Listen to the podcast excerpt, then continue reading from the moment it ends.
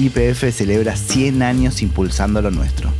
Y nada más nuestro que nuestro humor, que nuestras risas y que nuestros artistas. YPF. 100 años impulsando lo nuestro.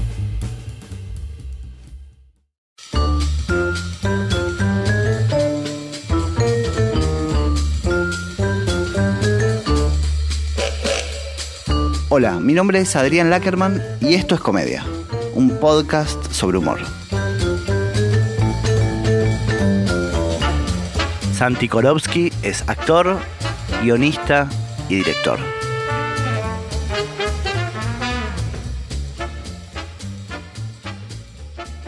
Santi, desde siempre vos quisiste escribir, dirigir y actuar lo que, los chistes que se te ocurrían.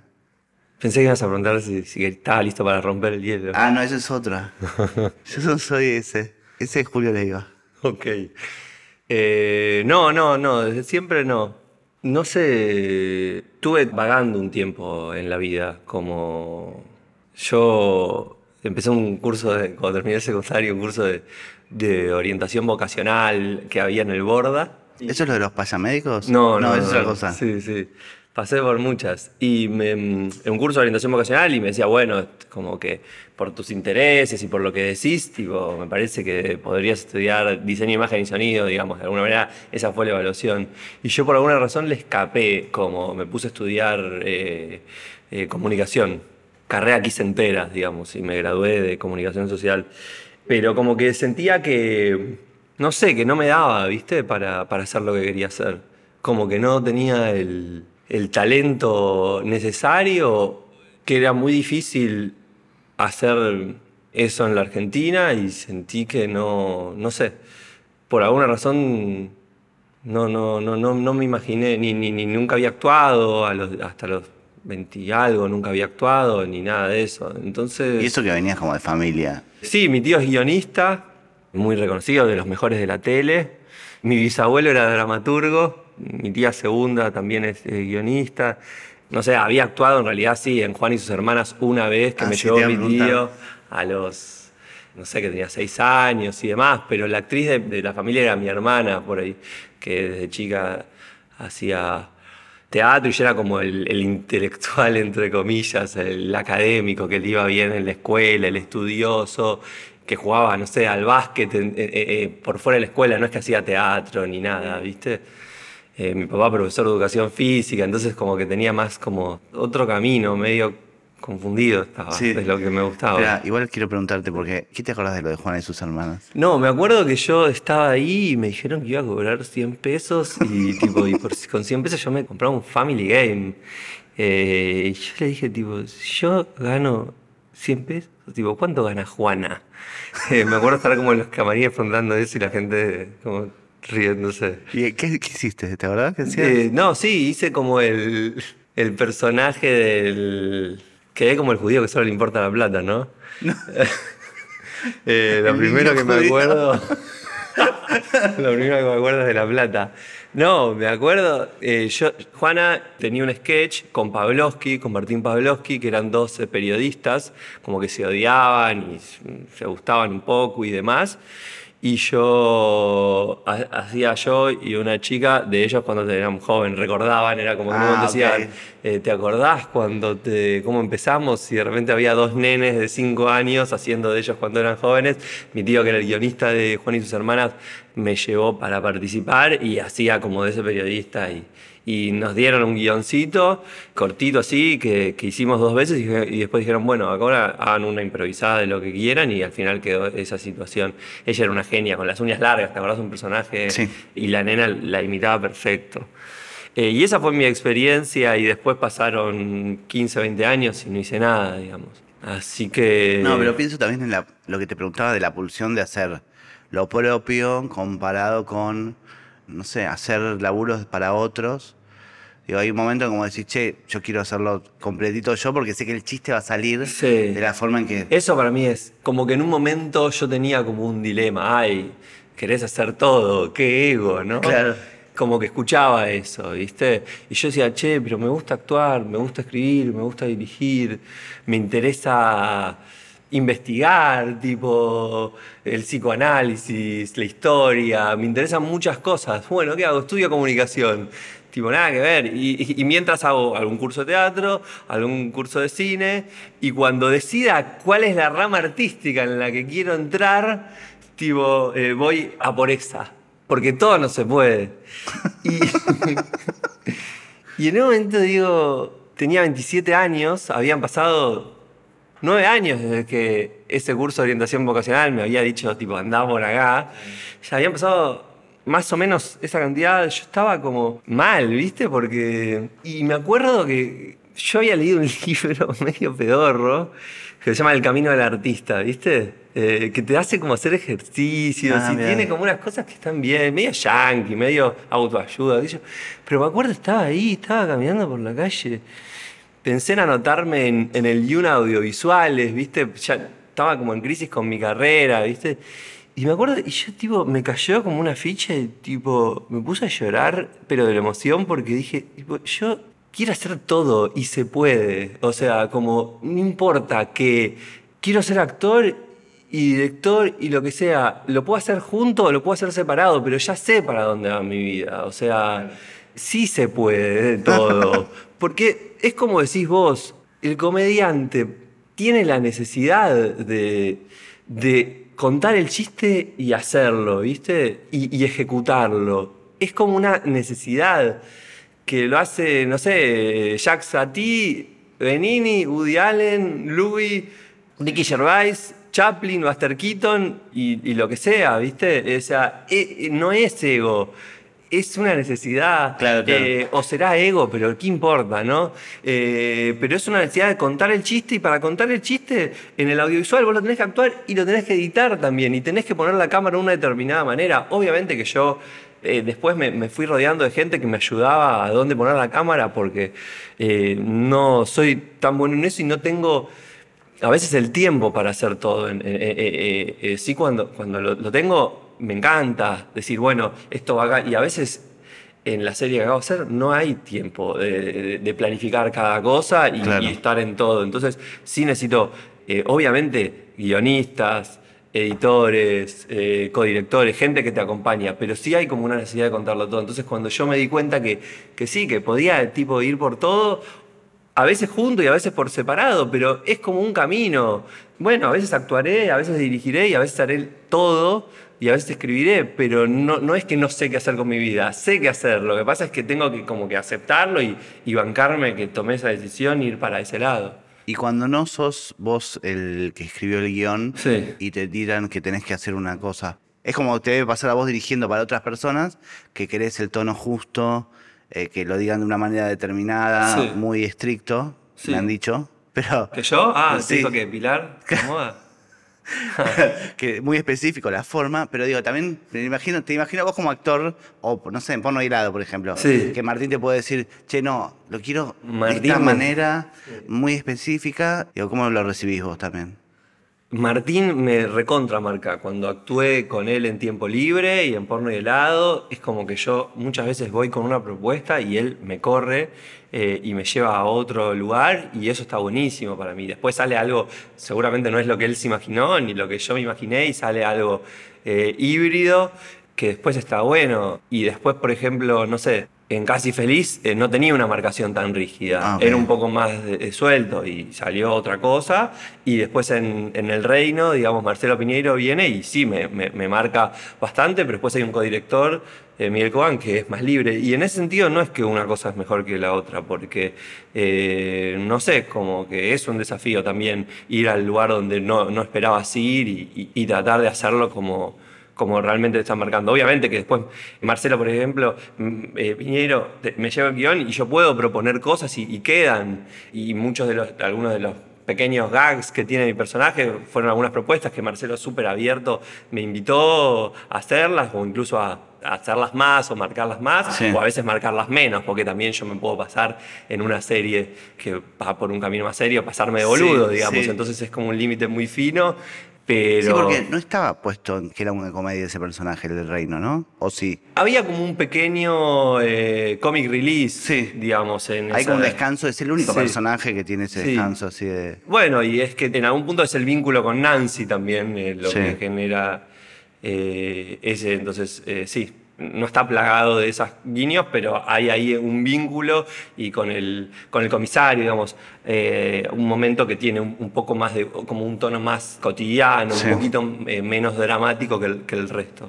Me colgué porque te lo dije, pero no lo pregunté, que era lo de los payamédicos. Sí. ¿Qué es eso? ¿Me explicás? No, bueno, porque yo, yo estaba estudiando comunicación y, y tenía un amigo con el que no, no me veía, esos amigos del secundario que, que te ves todos los días y de repente llegás al, al secundario, eh, a, la, a la- a la facultad y te empezás a dejar de ver. Entonces, che, hagamos algo juntos, me decía él. Él estudiaba medicina. Y digo, bueno, no sé, me dice, acá, acá hay un curso de clown. ¿Querés pro- que probar? Y yo googleé clown, no tenía idea de lo que era clown a los 19 años o 20.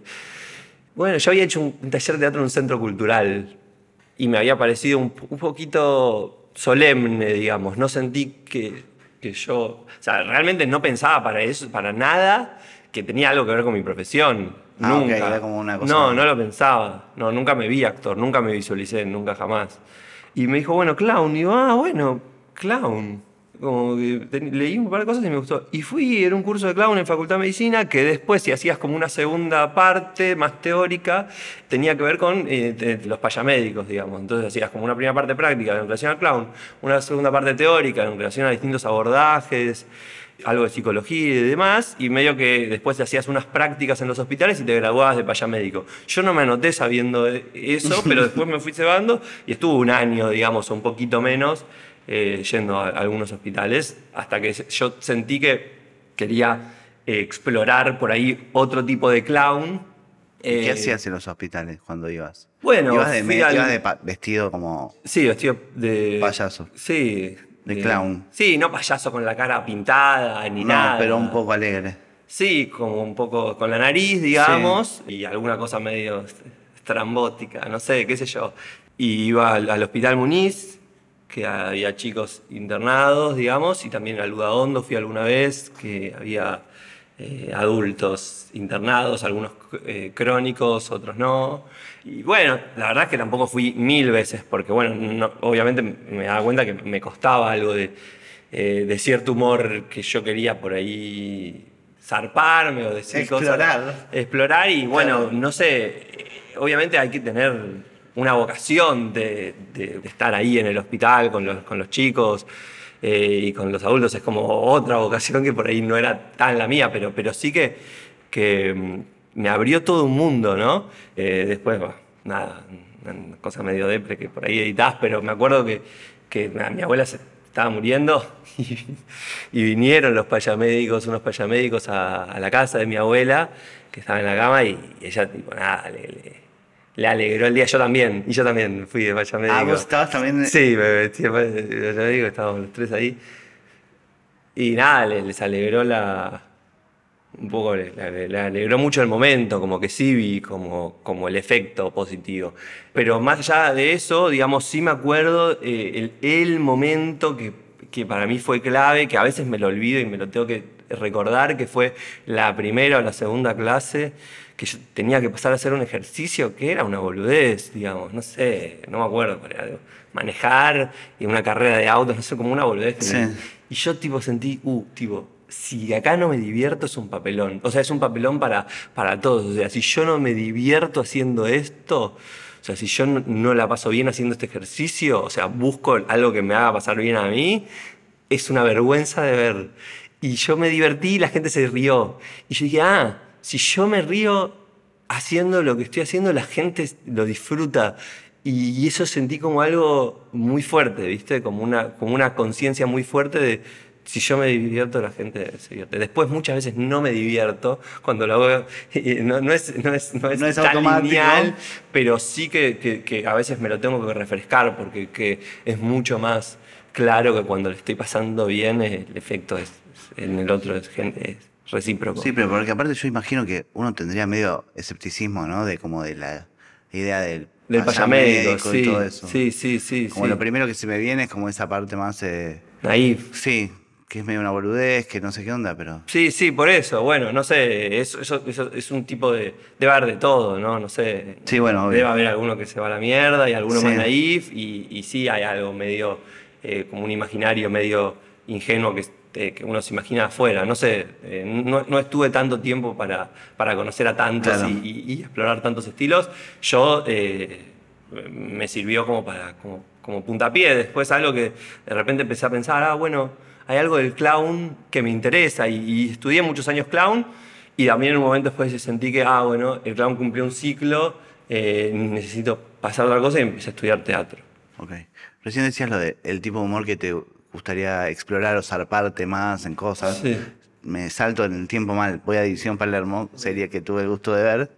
Y es, es muy extraño el... No es extraño, pero es un tipo de humor o una forma de hacer humor que no está explorada mucho en series mainstream que salgan en Netflix, digamos. Y pensaba como que en algún punto la serie se mete mucho en, no sé, como en, en el barro en algún punto, como en hacer chistes con eh, minorías. Claramente lo que se ve de una manera increíble cómo está bien pensado y cómo en realidad lo que, lo que me parecía a mí que era que, eh, el objeto de burla es como la sociedad frente a las minorías, lo mal que nos manejamos como sociedad Sí. frente a las minorías, digamos. Sí, está re sí. claro eso. No, no es tanto los chistes con minorías, sino eh, sobre, ¿no? Que rodean el mundo y cómo nosotros nos Por eso ponemos... no dije de. Sí, Digo, claro, es verdad. Cómo el mundo no sabe convivir con las minorías. Con la diferencia. ¿no? Exacto. ¿Cómo surge eso? Como esa temática de, de pensarlo de esa manera.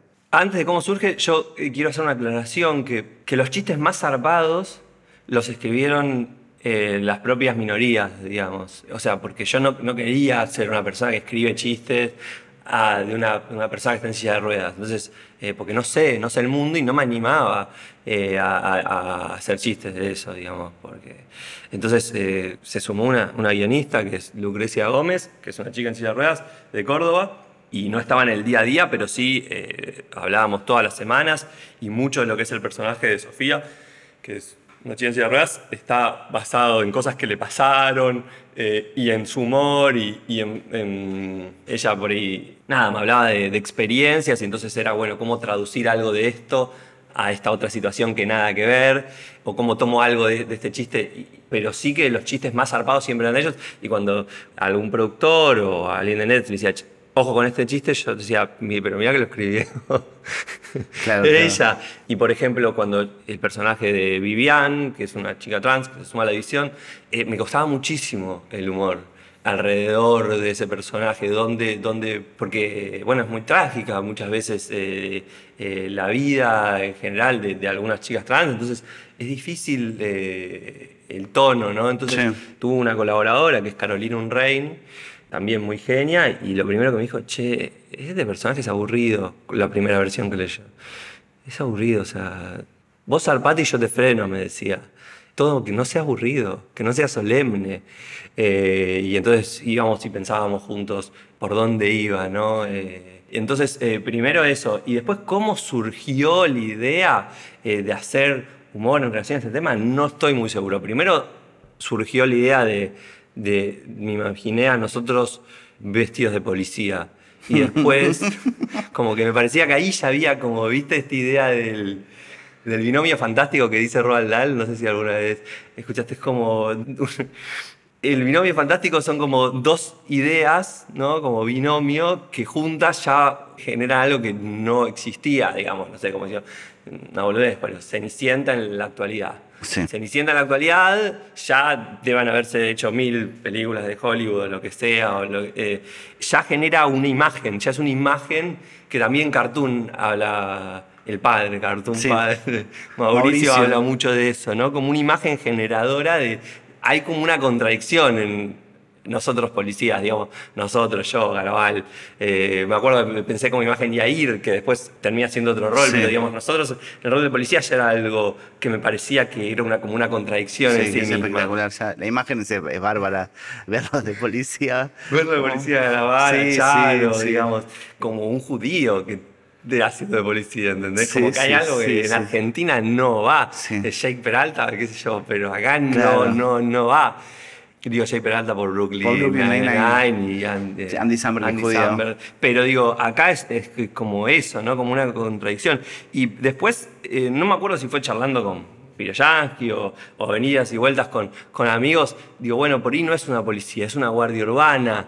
Y me acordé, también hablando con mi viejo, que me decía, ¿te fijaste la historia de los pitufos? Esta policía de la provincia de Scioli, que no tienen celular, no tienen handys, no tienen armas, nadie entiende para qué están. Y Entonces empecé a explorar ese mundo de las policías comunales, de las guardias urbanas, y ahí también me surgió la idea, ah, bueno, ¿y cómo subirle el tono? Y bueno, y, y que sean inclusivos, entonces quieran sumar minorías, entonces hay, eh, eh, bueno, una chica trans, un chico, Sí. chico de talla baja, un chico inmigrante, eh, y ahí como que, pero fue como ir subiéndole, como eh, ir encontrándole el, el humor, y después, bueno, me di cuenta, claro, que me había metido en este problema de cómo se escribe humor en relación a personajes que están tan lejanos a vos, Ah, digamos, bueno, claro. uno no- entonces nada, me empecé a, a hablar con, bueno, hablé con Oski Guzmán en su momento para pensar el personaje de, de Mario, con Facu Rojas, que es el capitán de la selección argentina de talla baja, para hablar del personaje de Johnny, y después, eh, si bien tenía eh, como colaboradoras fijas a Karen Rein y a, y a Lucre Gómez, eh, para el personaje de Sofía Vivian, cuando los actores se acercaban, y las actrices, que formaban parte de una minoría, digamos, les decía, bueno, te sentís como con esto, no. Iban surgiendo chistes, mu- muchos chistes. Hernán Cuevas, el personaje que hace de Johnny, me lo fue proponiendo, digamos, entonces. eh, No, bueno, aparte también es eso, digo, la, la mayor parte de la Guardia Urbana de División Palermo pertenece a la minoría. No es que son actores haciendo de. salvo Pilar, el resto son todos, Sí, en sí, general. sí, este, Salvo Pilar, que, que incluso para mí era un tema que ella pueda eh, eh, manejar bien la silla y demás. Entonces, Lucre la, la trajimos de Córdoba y, y la coacheó durante, durante unos, unos meses para que, que realmente ella pueda moverse y manejarse como. Y después el resto, sí, eh, Edgardo, eh, Facundo Barín, que es un chico ciego, digamos, que pa- para mí e- era, era, era importante que las minorías estén eh, representadas por, por ellos mismos, digamos. Sí. Porque solo así también se podía ir a fondo y así era real la inclusión también, ¿no? Pienso, digo, eso te iba a preguntar por los chistes en relación a eh, lo mal que la sociedad se maneja con la- las minorías, pero lo pensaba como, siempre lo pensé mientras veía la serie como por mí o por vos o por todos nosotros, pero lo pensaba también en las instituciones, digamos. Como que también era gracioso ver al Estado queriendo ser inclusivo Sí. y es muy, es muy gracioso también ver como medio brutos. Sí, sí, porque hay como, ahora, digamos, como la inclusión es como una palabra de moda también. Entonces, digamos, cómo tratamos de ser inclusivos y cómo muchas veces eh, hay como una discriminación positiva o cómo en esa inclusión es como una falsa inclusión, no es una inclusión real, sino es como, hay una palabra que se usa en inglés que es como tokenismo, que vendría a ser como florerismo, como, bueno, pones un negro en McDonald's y ya sos inclusivo Sí, como el cupo. el cupo, cumplís el cupo. Entonces, como, bueno, para mí era importante que no hacer eso también, ¿no? Como si bien el Estado o las instituciones o las empresas muchas veces lo hacen, digamos, no ser nosotros Sí. también estar poniendo a alguien. Entonces, ¿cómo hacer? Como acá hay un montón de reglas de cómo están escritas, incluso de cómo no caer en eso, ¿viste? Sí. Entonces, que los personajes, nada, no sean solamente la minoría, que tengan un mundo, que haya un porcentaje, que no sea uno, que haya un porcentaje de, minorías, que no es uno cumpliendo eh, Claro, claro. y ya está, y ahí ya, ya- ya, cumpliste. claro. Entonces, todas esas cosas tuve que empezar a, a inmiscuirme ahí, ¿no? Y, y- y- y obviamente que también yo todo el tiempo iba aprendiendo y cometía errores y le decía a Facundo, che, eh, al chico ciego, che, mirá, bueno, ahora es para acá. Y me dice, a mí no me digas acá, me dice. Eh, y así todo el- Está dentro de un chiste aparte. Ah, lo dejé, todo lo iba incluyendo. Claro, Todos total. los errores que yo iba cometiendo iban quedando ahí de fondo. Escucha, y te da, no sé si miedo, pero sí como la preocupación, digo, porque estamos en un momento donde se nota mucho que hay cierta dificultad a veces de entender cuál es el, el tema del chiste y el objeto de burla. Y también aparece mucho como una respuesta rapidísima en redes sociales, o cosas así, sobre opiniones sobre la serie. Y pienso, te, te genera como incertidumbre o algo que eso esté claro. Digo, yo lo entiendo y creo que está re claro en la serie. Pero te preocupa como decir, che, eh, alguien diga, ah, están haciendo, burlándose de los enanos. Mirá, Primero te debo corregir porque la No, palabra no, yo talla estoy citando a la persona, boludo. bueno, había mucho, había mucho en Twitter de eso, ¿viste? Eh, pero eh, era más como, uy, la quiero ver por esto. Eh, yo no leí, traté de no leer tanto eh, tweet ajeno porque me iba a amargar por ahí, pero en general vi muchos buenos Sí, sí, sí, comentarios y los que hablaban de esto eran como algo positivo, digamos. Después me contás si había alguno No, no, te digo más como si te preocupa Mirá, vos como eso. No, no me, a priori no me preocupa, porque realmente me, me preocupé, me ocupé de, de- de estar del lado correcto, digamos. Eh, Por ahí la pifié en alguna, pero, pero realmente me ocupé de que, de que no se sienta así, porque fue una preocupación durante eh, todo el proceso de escritura, digamos, eh, y durante todo el proceso de rodaje. Pero siento tengo la sensación de que estamos bastante cerca de tratar las cosas con respeto y, y que se entiende que, que el- esto, la diferencia entre el chiste, quién es el objeto del chiste y el objeto del chiste en general somos Somos nosotros, sí. somos eh, los que nos mandamos unas cagadas en relación a la inclusión y, y no, no son las minorías, digamos. Porque eso era, era, era fundamental, eh, no reírse de eso, digamos. Pero me- más me preocupa que la gente no vea la serie o seguramente haya gente que, que critique.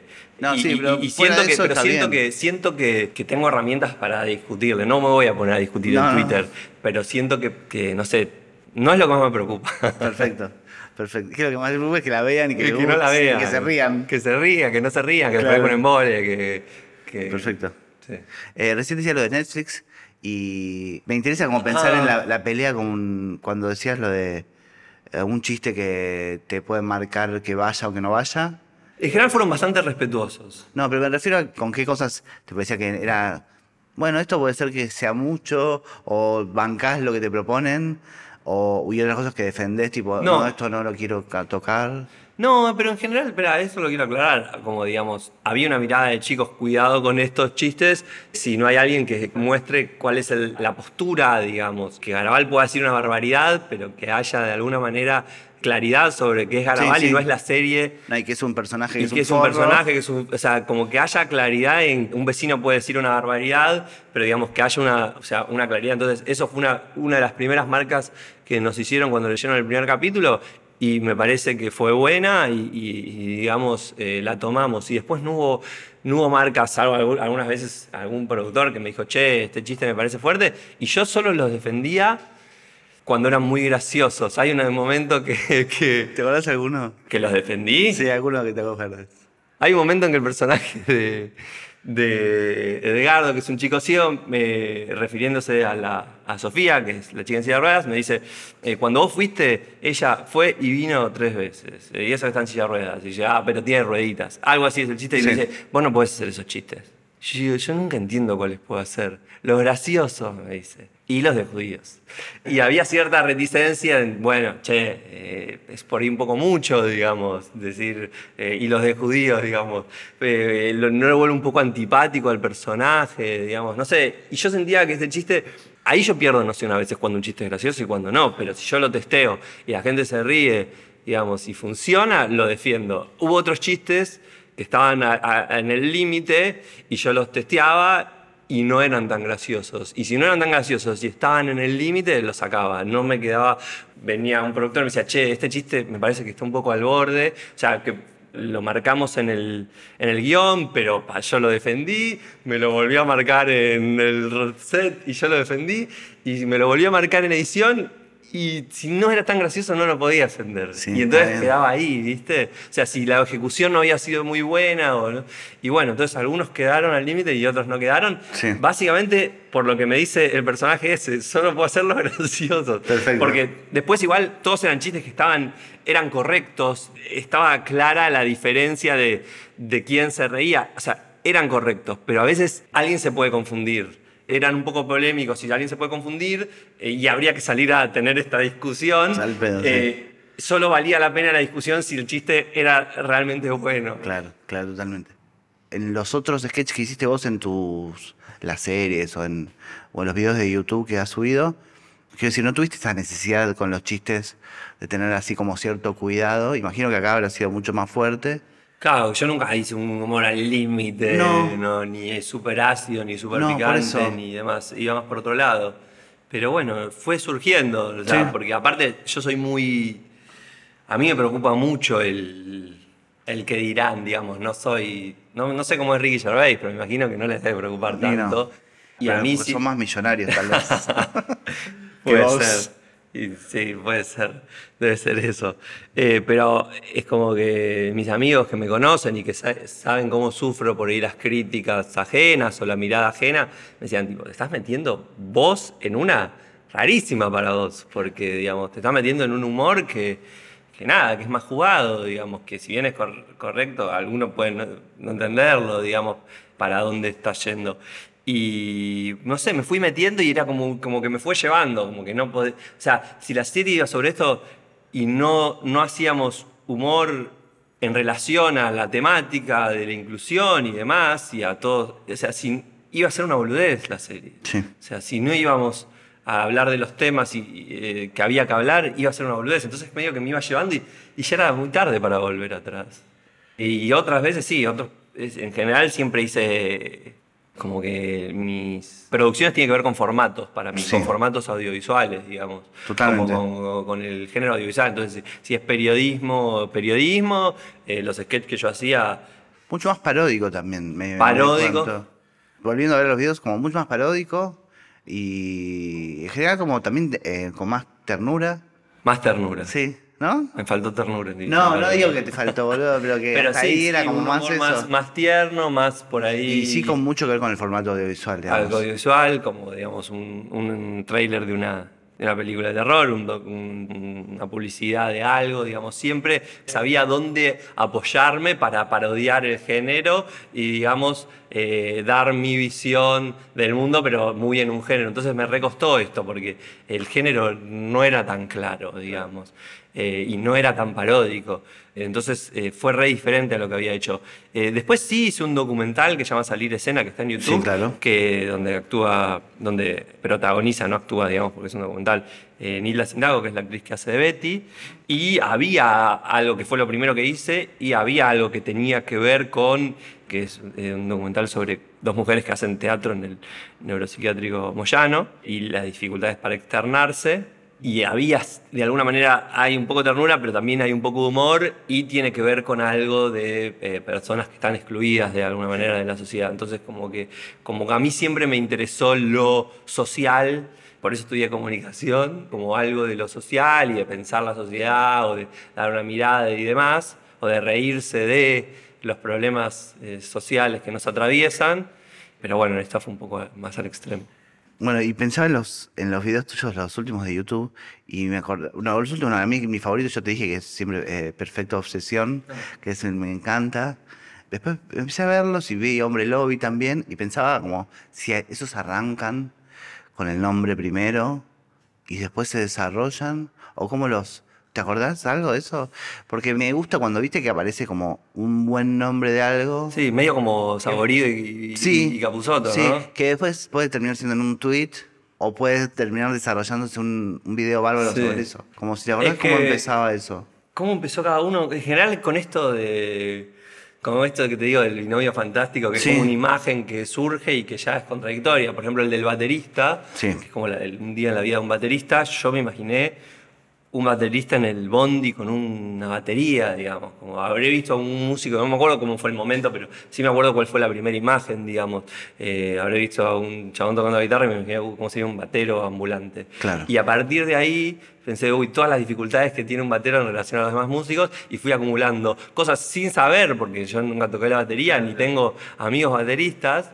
Y fui acumulando ideas que yo tenía sobre, y después a veces pregunté, digamos, y a veces sorprendentemente después algunos bateristas me dicen, uy, es re así. Pero yo pensé, bueno, todas las situaciones que puede atravesar un baterista. Obviamente creo que el hombre lobby surgió con la palabra el hombre lobby, y de hecho después me enteré que Martín eh, Garabal tenía un chiste del hombre lobby eh, hace muchos años, o como que hay chistes con la palabra, pero yo como que dije, bueno, fui como desarrollando más allá del tweet, digamos, como Claro. empezar. Él creo que tenía una historieta, digamos, cada uno lo lleva a su lugar. Yo me imaginé como una peli de terror y empecé a desarrollar a partir de esa idea. Perfect Obsession, eh, no me acuerdo exactamente cómo empezó la idea de un, de un- de un perfume para obsesivos compulsivos como yo. Siempre eh, después lo llevo a un lugar eh, personal, digamos, de, de- de- yo soy un obsesivo, entonces lo voy llevando como, como a ese lugar, pero siempre surge como con una imagen o, o algo y, y a partir de ahí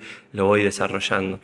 Hay una cosa que me da la impresión, y lo vengo hablando con los otros invitados que tuve en comedia, como Pilar Gamboa, con Marina Velati, con Lucero, con Peto Menajem, sobre la verdad en la actuación y cómo eso ayuda también a, a la tarea humorística. Y lo menciono mucho a Lanzabag como una referencia en ese sentido, de ves el tipo ese que está, y es, no sé, y está ahí, vivo, en ese momento, y que eso funciona muy bien. Y en tus laburos, como en Casi Feliz, o en El Reino también, que no son estrictamente, bueno, sí, en Casi Feliz sí, pero eh, en Reino no es comedia directamente, se despega, o sea, yo siento que aparece esa cosa de la verdad. Digo, si hay conciencia de eso, de tu laburo como más de actor, Sí, y digamos. que tal vez se pudo, en División Palermo se ve como que, que todo tiene esa parte de, eso está sucediendo realmente, o no hay exclamación, no sé cómo decirlo. Claro, no, no. O sea, es muy consciente y, y es muy buscado. No sé si es lo mejor para la comedia. No estoy tan seguro que sea lo mejor para la comedia, pero es lo que yo, a nivel popular, digamos. Ajá. Porque, porque por ahí ah, es mi búsqueda, digamos. Pero por ahí hay gente que le gusta que los actores se note más que están haciendo una comedia. Ah, digamos. Hay muchos bueno. actores que vos claramente los ves y decís, ah, están actuando y enseguida. Por ahí es un poco más antigua esa idea y por ahí después es una cuestión de moda. Por ahí vuelve una Sí, actuación un total. poco más grande, por ahí eh, Sí. más tirada a la comedia, más caricaturesca, digamos. Pero sí que yo trato de que sea verdad eh, o llevarlo a un tono más, más naturalista y más verdadero que, no sé, por ejemplo, Nilda, que es Betty en la Sí, serie. la Betty. Y me dice, ah, vos con tu tono tan naturalito todo el tiempo, no, no, no, no se puede así, no podemos todas hacer tipo el tono naturalito como vos, me dice. Y no sé, o a veces Pilar también se queja, vos querés que todos tengan tu tono. tipo, y no sé si es lo mejor, y yo siento que a veces a la serie le hubiese venido bien que alguna actuación crezca o se vaya más a la mierda. Pero, Tal vez los villanos están un poco más en esa, ¿no? Eh, por tener un momentos. poco, está bueno también. Sí, sí, y, y- y por ahí eso, a veces hay, hay que, no para marcar la comedia, pero para que no estén todos en un mismo tono uniforme Claro. o, o- o- o en el mío, digamos. Eh, pero sí que yo me preocupo porque sea verdad y que me, por no ver, ah, este actuando, como no ver el- la persona que te quiere hacer un chiste, porque es muy cansador eh, alguien que te quiera hacer reír, eh, ver a la persona que te quiere hacer reír, porque si después no te hace reír y es- te frustra enseguida. Eh, Como público lo decís. como público, como espectador. Es como que es muy agotador. Por eso los estandaperos te cuentan una historia, como están contando algo que no es gracioso. es- lo- los buenos, me parece, Sí. ¿no? Porque después hay otro que.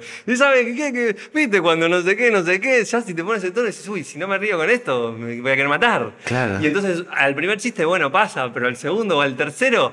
Que ya no te reíste, se empieza a acumular como una frustración que te va, te va hundiendo, ¿viste? Es muy agotador eh, Sí. ver a alguien que te quiere hacer reír y no lo logra. Entonces, eh, más vale que sea verdadero. Y si entró el chiste, entró. Y si no, fue verdadero y está en el tono de, un- de- de una historia, de un drama. Y después cuando te, te agarra por sorpresa el chiste, porque alguien lo está actuando en serio, y decís, ah, esperá, ¿qué, qué pasó? Esto no me lo esperaba, digamos, me parece más efectivo.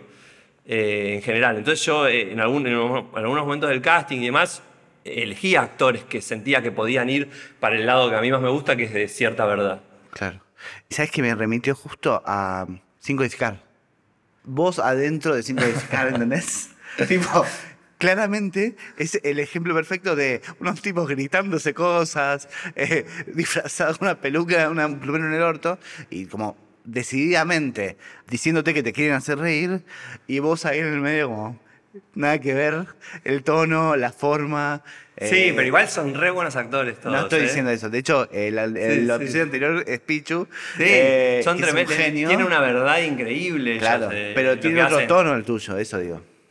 Tienen otro tono. Puede ser. Es un humor por ahí que es un poco eh, más claro que es, que es humor. Eh, El, el mío a veces por ahí es ambiguo y a veces peca de ser frío, en todo caso, o de, bueno, depende de la serie que O esté haciendo, ¿no? ocurrente, ¿no? Como- Puede- o puede ser como algo más, que es una ocurrencia, más que te Sí, destalles. pero digamos, mi personaje es una idea de Miguel y Gustavo Paván, digamos. Ellos me pusieron en ese lugar donde yo tenía que ser como un enviado de Dubái y putearlos a todos. Y me- era, era hermoso porque yo estaba en el tono que me encantaba estar Claro. y, y funcionaba para, lo que, para el tono que ellos estaban. Sí, es verdad, digamos, yo trato de mantener un tono, eh, si bien cambio, digamos, el personaje, digamos, sobre todo en los sketches, alguien me puede decir, hace siempre el mismo personaje, y tampoco me preocupa porque, No, no digamos. Buster Keaton, Chaplin y todos estos comediantes, eh, Woody Allen y Luis, son un poco el mismo personaje siempre. Sí, sí, sí. No son como, ah, el actor versátil que te muestra toda su variedad.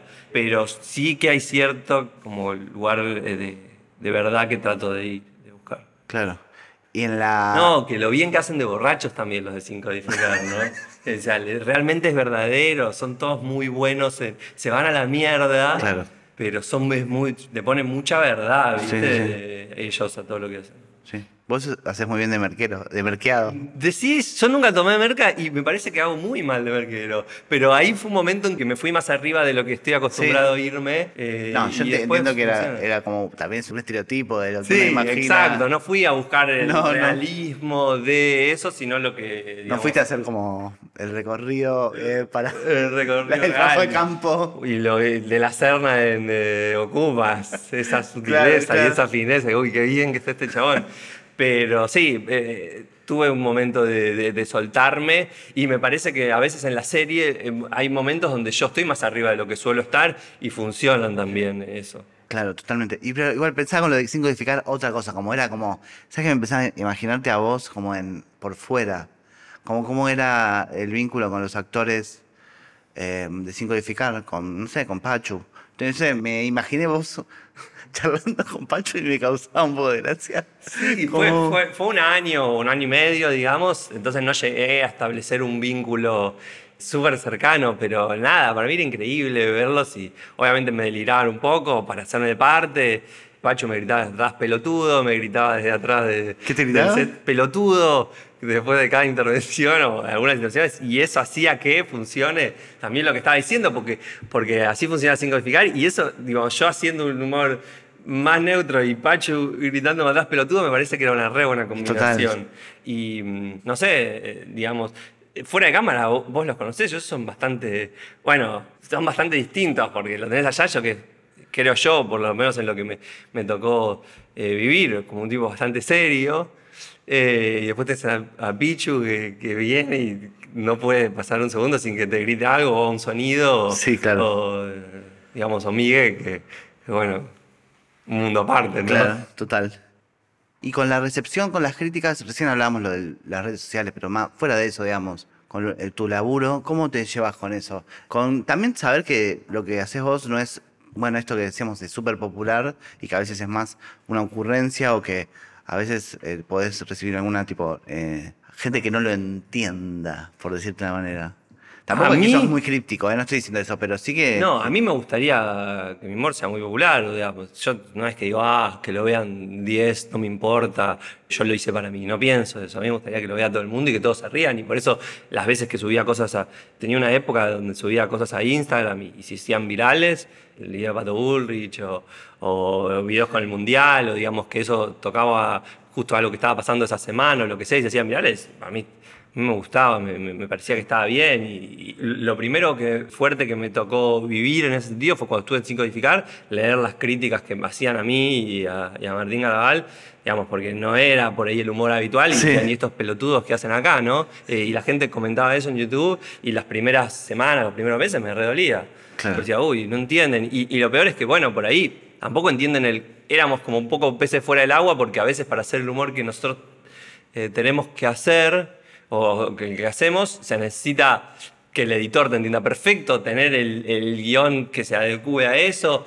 y digamos, eh, las condiciones en la televisión son a veces, bueno, va, va para adelante y, y- y- y tenés un guion y tenés un, un editor que por ahí le pone música a los chistes, y eso hace que a veces sea menos gracioso el chiste o quedés más en offside, quedás más en offside como el chabón que quiso hacer reír y no lo logró. Total. Y después hubo una adaptación donde fui eh, encontrando el lugar y ellos me fueron eh, ayudando a encontrarlo. Miguel iba diciendo cosas para decir, Claro. Gustavo Paván también, y digamos, todo eh, fue eh, cercano, pero digamos que ese primer proceso donde yo leía comentarios de- en YouTube donde me bardeaban, me, me- me costó, y al día de hoy, yo, por ejemplo, cuando estrenamos el tráiler de División Palermo, leía las cosas que me ponían a mí, que en general eran buena onda, y después cuando entraba en la, en la cuenta de Netflix, que hay tipo un 90% Buena buena, onda, onda y un 10% mala onda, ¿no? Que eso es poco común. En general, nos decían la gente de Netflix, son bastante más haters que este porcentaje. Entonces, es como un buen ratio, ¿no? Si vos te pones a mirar las publicaciones. Pero aún así uno se queda con eso, con las críticas negativas. Algunas te, te hacen reír, algunas me, cagan- me hacen cagar de risa. Sí, Te- sí, si son muy querés te buenas. leo, te leo alguna, pero había uno que decía, qué raro Koroski robando una idea y ejecutándola para el orto. Por ahí también nos sorprende y no hace de pelotudo. Eh, y eso me, me- me pareció simpático, porque además no lo voy a sorprender cuando No, vea la Edición es que no. Palermo. No. lo voy a sorprender. No. No sé a qué se refiere con robando una idea, porque la serie, la verdad es que es bastante rara. O sea, por ahí el tráiler puede parecer una cosa, pero la serie es bastante. eh, No se parece a nada No se en parece. ninguna de las, de las referencias. No, yo siento que Eh. también que hay como una cosa medio snob también, o... De querer decir a qué se parece. de ah, yo vi eh. Paradise PD. Ah, yo vi esta Yo vi la película de del Seth Rogen 2019. de no sé qué, o vi Brooklyn Nine-Nine, como Sí, o vi Brooklyn, o vi Reno, digamos, obviamente que son las refes que, que- que uno piensa cuando piensa en serie de policía. Después Sí, la, sí, la Academia de Policía. La Academia de Policía, obvio. Eh, pero aparte, está bien hay chistes sea. con policías desde de los ingleses, de las, primer, eh, las primeras cosas de Sí. comedia en blanco y negro que Sí. existieron, digamos. Sí, ¿no? Chaplin. digo, Sí, bueno, Siempre hay algo que se parece. La verdad que después ves la serie y se parece a muchas cosas y no se parece a nada también. Sí, Pero total. bueno, y, y- y está siempre al borde de robar una idea porque está todo hecho, digamos. Y aparte uno se eh, toma cosas inconscientemente quedan y lamentablemente en algún punto a veces se da cuenta, ay, esto, qué Bueno, sé es yo". un poco también la mecánica de las redes, de Sí. la posibilidad de comentar Sí, cosas. y, y la verdad que sí, me afecta. Entonces dejé de leer los tweets que ponían en las cuentas de Netflix de yo, pero uno como que va aprendiendo a, a- a despegarse y a reírse un poco de eso y a, y a que le importe un poco menos. O sea, sí que noto que desde la primera vez que estuve en Sin Codificar ahora eh, me importa bastante menos. Y sé que no tengo que ir a buscarlo como un loco. Santi, ¿para qué sirve el humor? Para mí es como un mecanismo de defensa de, de poder, no sé, llevar adelante como el sufrimiento que, que conlleva la existencia. Y también eh, es una forma de pensar a la sociedad y pensarse uno mismo y poder, eh, no sé, ver cosas eh, de otra manera, ¿no? Como los errores propios y las cosas del mundo que le parecen raras y es como decir, bueno, mira, está pasando esto, riámonos un rato y después pensemos qué hacemos. Esto fue Comedia, un podcast sobre humor. Querés colaborar con Comedia, entra a adrianlackerman.com y hace tu aporte desde Argentina o desde el exterior. Grabación y sonido, Juan Pablo Ferreiro, arroba audiocaster. Diseño e ilustración, Guillermo Mesa. Hasta el próximo episodio. ¿Cómo es esto? Esperá, ¿cómo es esto? Yo te pregunto cosas y vos me respondes. Sí. Es un sistema. Sí, el tradicional. El tradicional, el tradi.